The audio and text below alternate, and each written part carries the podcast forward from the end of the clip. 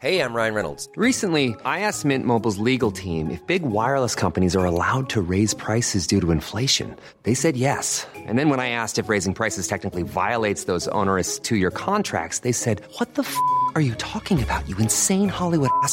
So to recap, we're cutting the price of Mint Unlimited from $30 a month to just $15 a month. Give it a try at mintmobile.com slash switch. $45 upfront for three months plus taxes and fees. Promo for new customers for limited time. Unlimited more than 40 gigabytes per month. Slows. Full terms at mintmobile.com.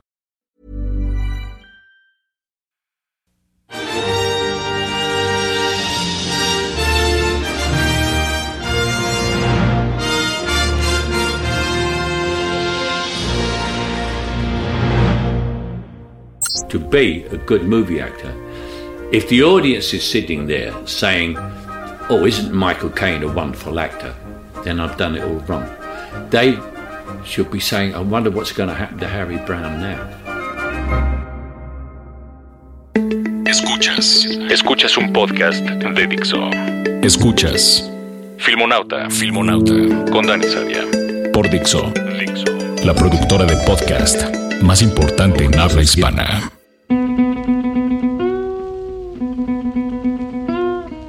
Para no perder la costumbre, arrancamos de nuevo este podcast de Filmonauta con un libro. Esta vez se trata de Lecciones de Cine de Laurent Tirard, que reúne una serie de entrevistas de grandes directores, entre ellos mi venerado Woody Allen. A la pregunta sobre el talento, Allen contaba que Spike Lee, que da un curso anual de cine en Harvard, le pidió una vez que fuera a hablar con sus estudiantes, cosa que hizo con resultados bastante frustrantes. El motivo es que Spike Lee vino a decirles, hay muy poca cosa que les pueda enseñar y no los quiero desanimar, porque la verdad es que lo tienes o no lo tienes. Si no lo tienes, puedes pasarte la vida estudiando que no vas a sacar nada en claro.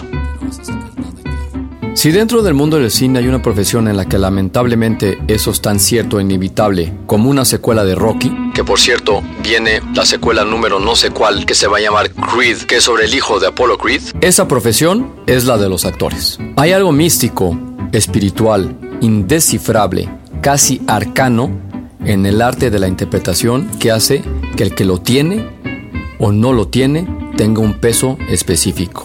El problema es que no estás juzgando solo la técnica de interpretación y su ejecución, sino que también te ves influenciado por el carisma, la presencia, el timbre de su voz, la expresión no verbal, el atractivo, y no es lo que piensan.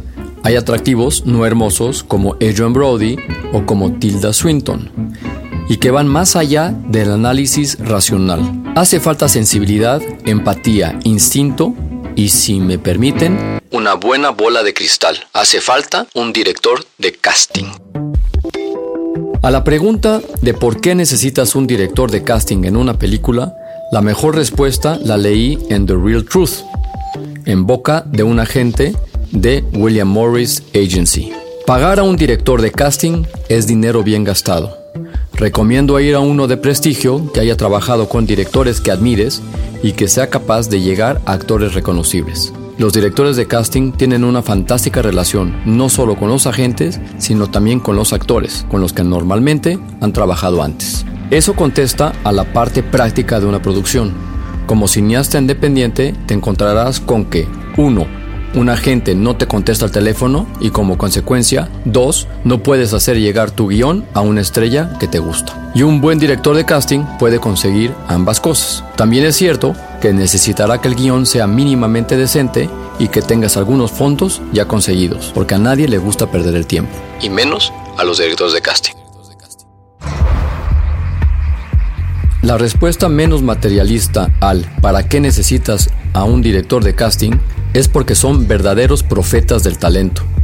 La mayoría de directores de casting son actores que no han triunfado y que han llegado en su vida a un punto de honestidad y autoconciencia para reconocer que no lo tienen. Ello hace que tengan una sensibilidad especial para reconocer quién sí lo tiene. Cuando hablaba de la boda de cristal, era un pequeño homenaje al director de casting de 319, Amado Cruz. Además de hacer un esfuerzo por participar en la película, su currículum es de películas españolas de gran presupuesto, fue capaz de literalmente clavar el casting.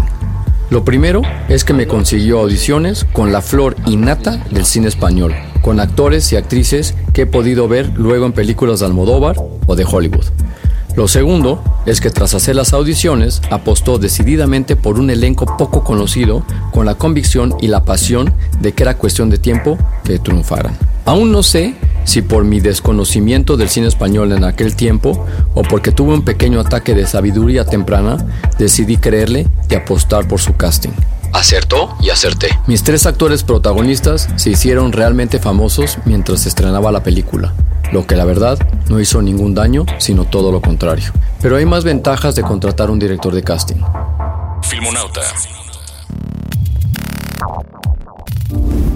Por su oficio, están al día. Saben en qué proyectos están los actores y cuál es la disponibilidad de su agenda, así como los últimos fees que cobran o si están dispuestos a trabajar por amor al arte.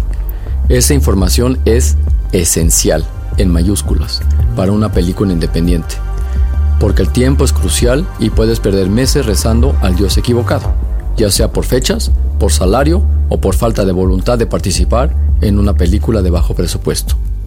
Hay más. Con algunos personajes de tu guion probablemente partas de cero y no tengas ni pajolera idea de quién puede encajar para cada papel.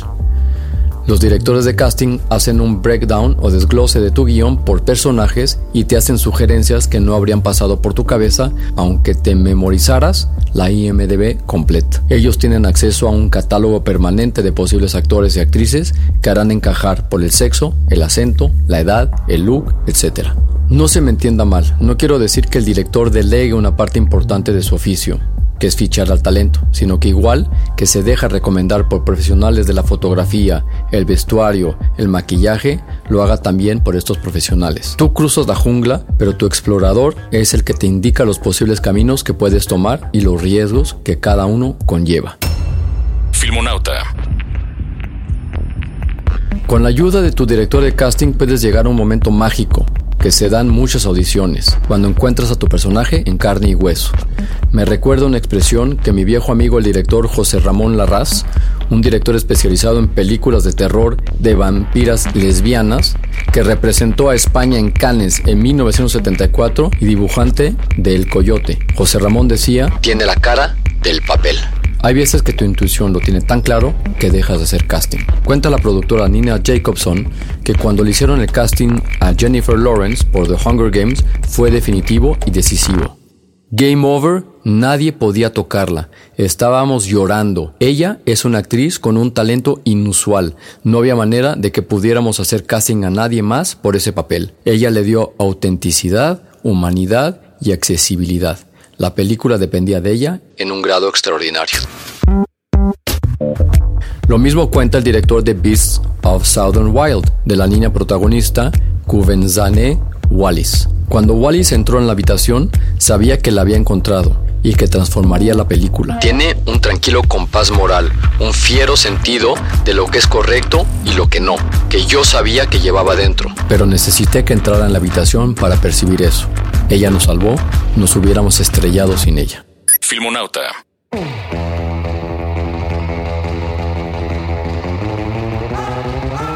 Hace poco se filtró la lista de actores con los que quería trabajar Quentin Tarantino para su película Pulp Fiction, porque como veremos en otro episodio de Filmonauta, cuando un guionista escribe su guion, necesita pensar en un actor en específico para poder darle vida en su imaginación. Como ejemplo, Tarantino tenía en mente a Michael Madsen para el personaje de Vincent Vega, pero puso a John Travolta como segunda opción muy, muy, muy fuerte. Otras opciones para ese personaje eran Alec Baldwin, Gary Oldman, Andy García, Michael Keaton y Denzel Washington. Joder, me encantaría sentir lo que ha de ser tener opción a dirigir un guion tuyo con este talento. En la parte de The Wolf, tenía a Harvey Keitel en primera opción, quien se quedó con el personaje, pero si no podía, quería a Warren Beatty. Ya con eso. Pero toda moneda tiene dos caras, como la luna, e igual que hay buenos directores de casting y maravillosos aciertos en la elección, también los hay malos. De hecho, dedicaremos otro podcast a buenas películas con malos castings que han sucedido y que dan mucho juego para hablar. Acabaré con algunos directores de casting y otros agoreros cuya bola de cristal estaba rota. A Marlon Brando lo rechazaron para Rebelde sin causa. A Brad Pitt lo rechazaron para Backdraft. A Scarlett Johansson la rechazaron para Jumanji. Al Pacino fue rechazado en el Actor Studio cuando era un adolescente. Y así podríamos seguir hasta el infinito. Mae West tenía más ojo. Caminando por los estudios, vio a Cary Grant cuando era un desconocido y dijo aquella frase mítica: Si sabe hablar, me lo quedo. Esto es Simonauta y nos escuchamos una vez más la próxima semana.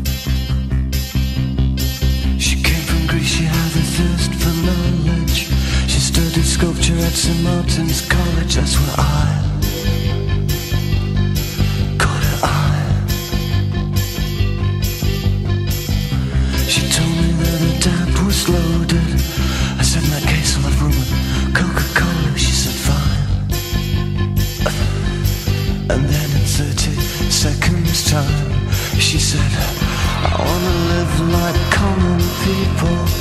I wanna do whatever common people do. Wanna sleep with common people. I wanna sleep with common people like you. What else could I do? I said, oh, I'll see what I can do. I took her to a supermarket. I don't know why started there. I said, pretend you got no money. And she just laughed and said, oh, you're so funny. I said, yeah. I can't see anyone else smiling here. Are you sure? You wanna live like common people. You wanna see whatever common people see. Wanna sleep with common people. You wanna sleep with common people like me. But she didn't understand. And she just smiled and held my hand. I went to flagship over shop.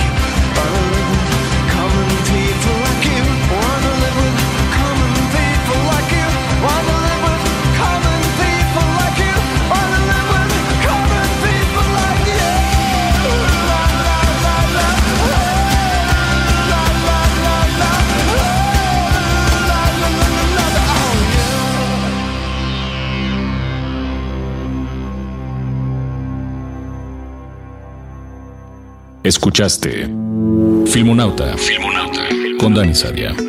Un podcast más de Dixo.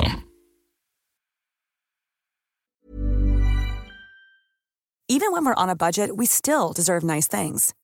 Quince is a place to scoop up stunning high-end goods for 50 to 80% less than similar brands.